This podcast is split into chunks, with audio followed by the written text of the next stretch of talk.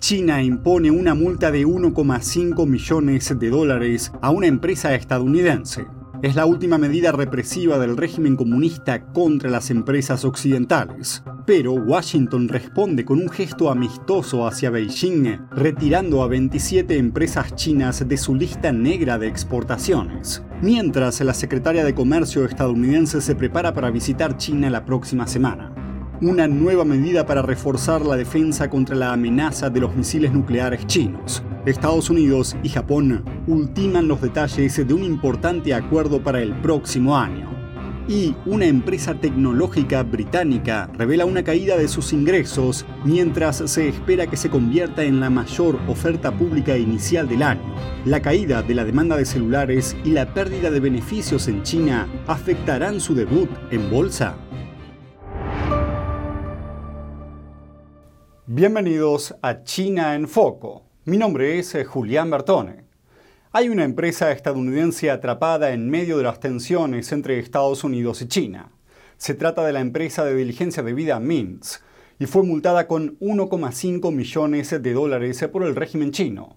Es la última de las medidas represivas contra empresas extranjeras en nombre de la seguridad nacional del país.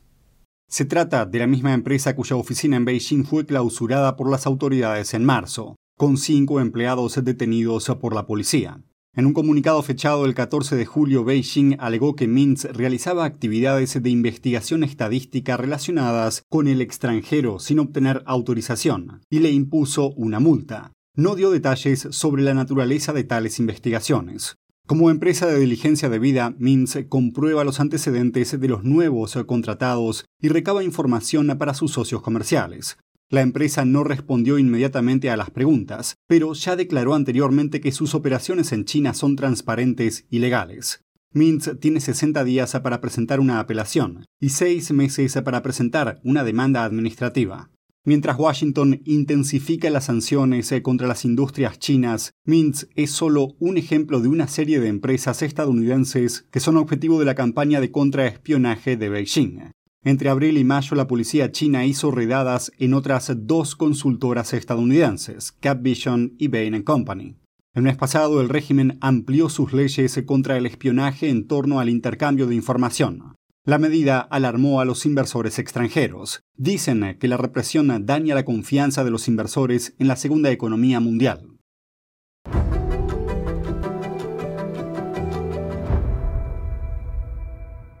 Por otra parte, en un gesto amistoso de Washington hacia Beijing, el Departamento de Comercio estadounidense retiró a 27 empresas chinas de la lista de control de exportaciones. Esto se produce mientras la secretaria de Comercio, Gina Raimondo, se prepara para visitar China la próxima semana, por invitación de su homólogo chino. China elogió la decisión. La visita de la secretaria se produce en un momento crítico. La economía china está en apuros y algunos economistas temen que el impacto negativo pueda llegar a traspasar las fronteras del país. Los precios al consumo caen, la crisis inmobiliaria se agrava, las exportaciones se desploman y el desempleo juvenil alcanza máximos históricos. Además, el yuan chino cayó a su nivel más bajo en 16 años. En el programa habrá un amplio abanico de debates. Entre los temas que se tratarán figuran los retos a los que se enfrentan las empresas estadounidenses en China, la relación comercial entre China y Estados Unidos y otras áreas de posible cooperación funcionarios estadounidenses restan importancia a las expectativas. El asesor de seguridad nacional de la Casa Blanca, Jake Sullivan, dijo que la administración no espera grandes resultados de la visita.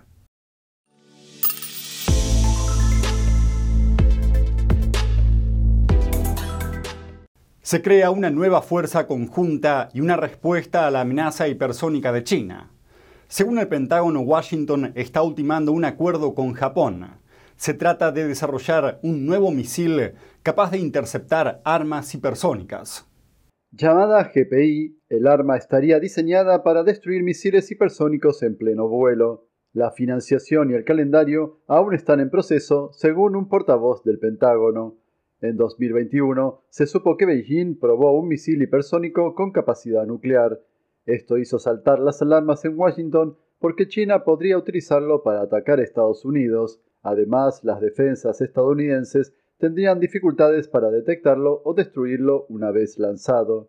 It means you launch a nuclear weapon or any kind of weapon into space, into orbit, and it stays there. Then you tell it to come in and destroy something. And it can come from any direction. So missile defense or preparations don't work against it. In fact, there's almost no warning time. This is the uh, shock value. It's a shock weapon. Los planes de Estados Unidos y Japón para desarrollar conjuntamente la nueva arma llegaron el pasado viernes después de que el presidente Biden recibiera a los líderes de Japón y Corea del Sur. El comunicado de prensa no nombraba a China, en cambio describe el desarrollo del arma como una necesidad apremiante programada para ayudar a hacer frente a los desafíos en la región Indo-Pacífica.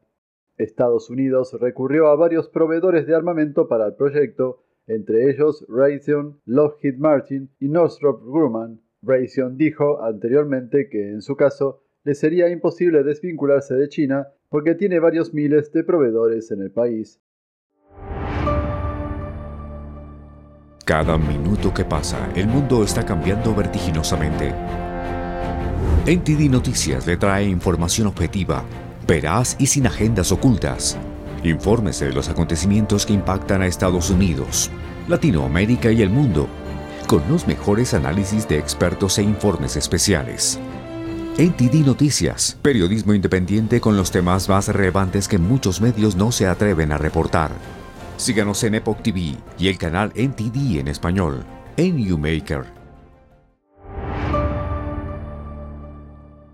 La caída de las ventas de smartphones afecta a una empresa preparada para convertirse en la mayor oferta pública inicial en dos años. Se trata de ARM Holdings, que diseña microchips y otras tecnologías informáticas avanzadas. Esta semana anunció una caída anual de los ingresos del 1%. Las ventas cayeron a 2.600 millones de dólares en 12 meses que terminaron a finales de marzo. Más de la mitad de sus ingresos totales del año pasado procedieron de teléfonos inteligentes y de electrónica de consumo. La caída de las ventas se produce tras el desplome de la demanda de estos dispositivos este año.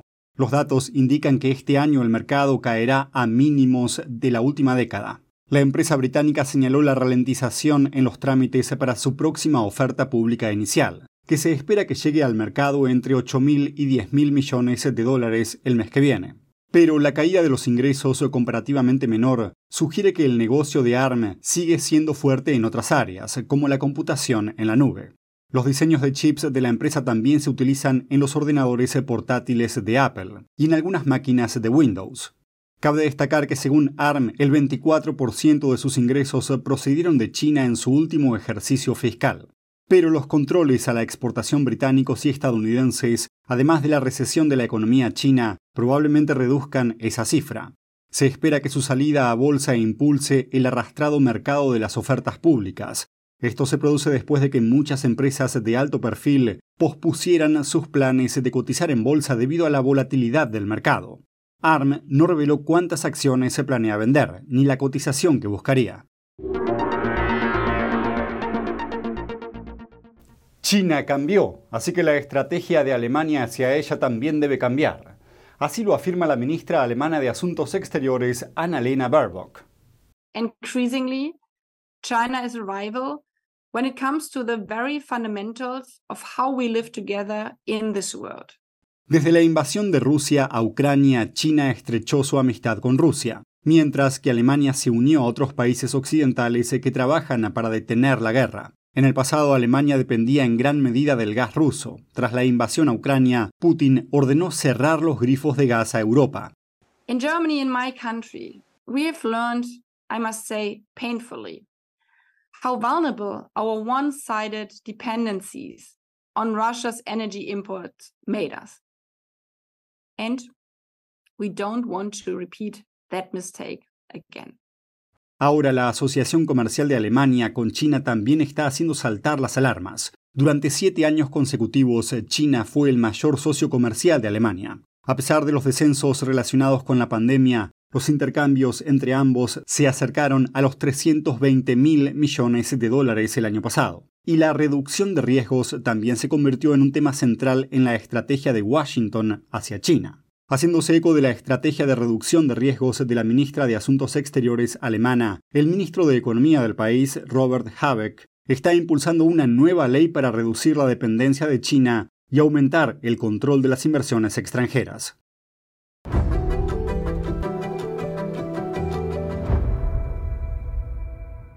¿Dónde está el líder chino Xi Jinping? Xi Jinping no apareció en un discurso programado en un foro empresarial en Sudáfrica y en su lugar envió a su ministro de Comercio. La inusual ausencia está suscitando especulaciones. Según las últimas informaciones, Xi Jinping asistió a un almuerzo con el presidente sudafricano poco antes del foro. La organización formada por Brasil, Rusia, India, China y Sudáfrica mantiene una reunión de tres días en Sudáfrica. El presidente ruso Putin asistirá por videoconferencia, dada la orden de detención que pesa sobre él por la invasión a Ucrania. Un funcionario reveló que al menos 40 países mostraron interés en unirse al BRICS, incluido el mayor aliado de Washington en Medio Oriente, Emiratos Árabes Unidos. Creo que informarse de verdad es más que solo conocer los hechos, es investigar, es buscar la verdad para ser libre. ¿Quieres saber más? ¿Quieres llegar a la fuente? Venga con nosotros al Descubierto, un programa donde no solo compartimos las noticias, sino que también vemos los hechos desde diferentes ángulos y de manera imparcial. Suscríbase gratuitamente a nuestro canal Al Descubierto y usted podrá tomar una decisión informada. Lo esperamos de lunes a viernes en YouTube y en Epoch TV 19 y 30 hora del este. El líder chino Xi Jinping se saltó el discurso que tenía previsto pronunciar el martes en el foro empresarial del BRICS como un preludio de la cumbre del grupo en Sudáfrica. En su lugar apareció el ministro de Comercio de China. Veamos más de cerca esta cumbre y por qué es importante para Occidente. El grupo de economías emergentes conocido como BRICS representa más del 40% de la población mundial y una cuarta parte de la economía global y cada vez más países quieren unirse al club que pretende desafiar un orden mundial que se considera dominado por Estados Unidos y sus aliados occidentales. Pero, ¿qué es exactamente el BRICS? ¿Quién quiere entrar? ¿Y por qué? Destacando el potencial de crecimiento de Brasil, Rusia, India y China, un economista jefe de Goldman Sachs ideó el acrónico BRICS en 2001.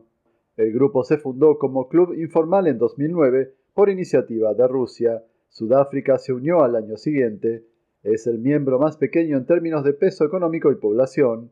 El BRICS no es una organización multilateral formal como la ONU o el Banco Mundial. Sus líderes suelen reunirse anualmente, cada nación rota por un año en la presidencia del grupo. El bloque funciona por consenso. Aparte de la geopolítica, el grupo se centra en la cooperación económica y el aumento del comercio multilateral y el desarrollo y esto resulta atractivo para otros países. Sudáfrica, que preside el grupo este año, afirma que más de 40 países manifestaron su interés por unirse. Irán declaró que espera que el club establezca el proceso de adhesión lo antes posible. Arabia Saudita, peso pesado petrolero, cuenta con el respaldo de Rusia y Brasil, y Argentina dice contar con el apoyo de China. Una de las economías africanas de más rápido crecimiento, Etiopía, también solicitó el ingreso. Bolivia también parece estar interesada.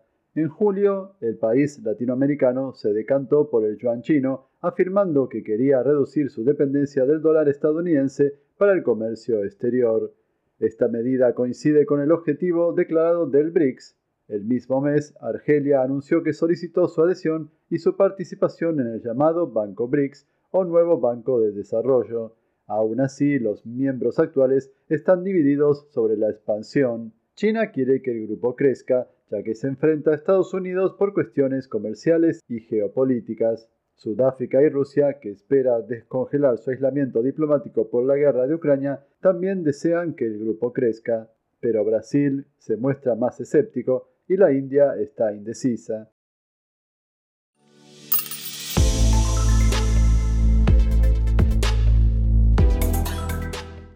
Taiwán eh, perdió su lugar como observador en el Parlamento Centroamericano. Este es el último foco de tensión entre Taipei y el régimen chino, que busca retirarle cada vez más reconocimiento internacional. El Parlamento Centroamericano, también conocido como Parlacen, expulsó el lunes a Taiwán como observador permanente y aprobó el ingreso de China en su lugar. El Parlacen es un organismo formado por Guatemala, El Salvador, Honduras, Nicaragua, Panamá y República Dominicana que busca la integración en la región y favorecer la cooperación entre estos países.